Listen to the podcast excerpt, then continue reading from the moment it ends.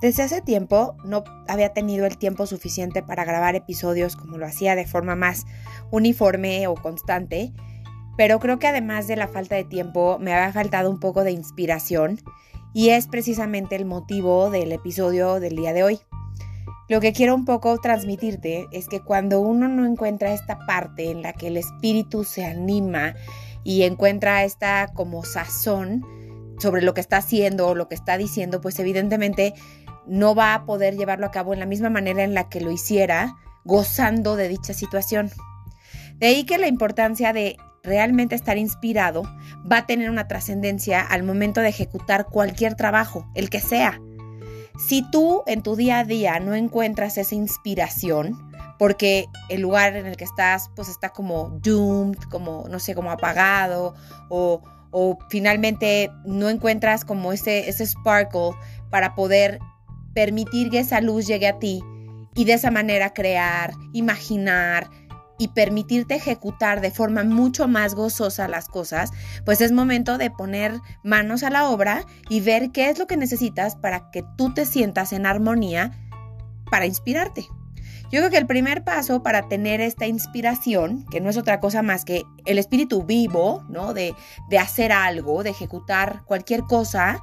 es empezar a tener un lugar que te haga sentir que es tuyo. No sé si te ha pasado que llegas a una casa que acabas de rentar o que acabas de comprar y que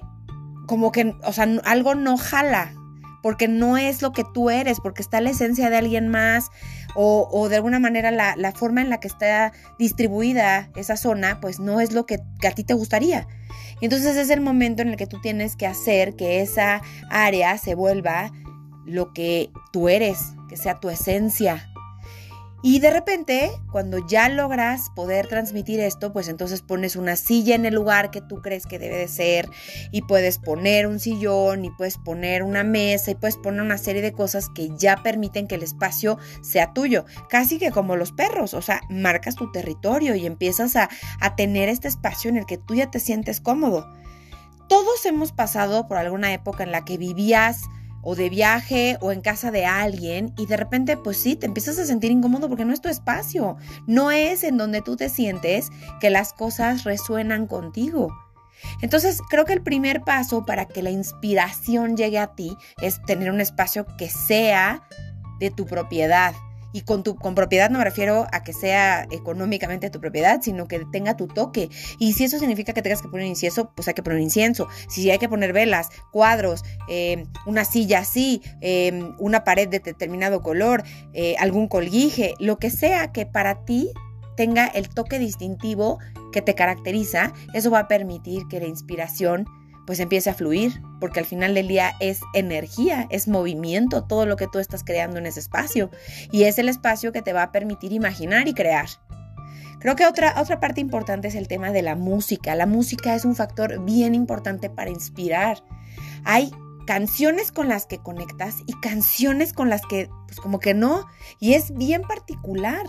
La manera en la que cada quien conecta con una sinfonía determinada hace toda la diferencia al momento de estar ejecutando. Si bien hay trabajos en donde no se permite utilizar música, bueno, yo creo que por lo menos en los trayectos de coche siempre cuando, cuando vas a ir a una oficina o vas a ir a un lugar de trabajo, pues siempre existe esta posibilidad de que puedas conectar un poco con, con esta parte musical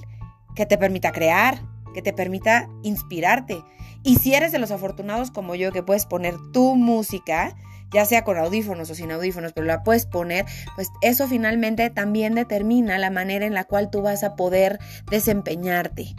la cual vas a poder imaginar y hacer las cosas a tu manera. La música es otro segundo punto que inspira al momento de trabajar. Y, eso también te permite pues darle tu toque y que no sea algo que cueste trabajo, sino que efectivamente fluya y goces de lo que estás haciendo. Un tercer punto que creo que a veces lo damos también por sentado es incluso la manera en la que te vistes. Si bien es cierto que eh, hay ciertos códigos de etiqueta y que en determinadas oficinas no se permite que todo el mundo se pueda vestir como quizás nos gustaría, lo que es un hecho es que tú siempre, incluso usando uniforme, le puedes dar un toque que haga que sea distintivo. Ese toque te va a permitir a ti siempre regresar a tu centro y saber que a, pesar de que todos estén uniformados, pues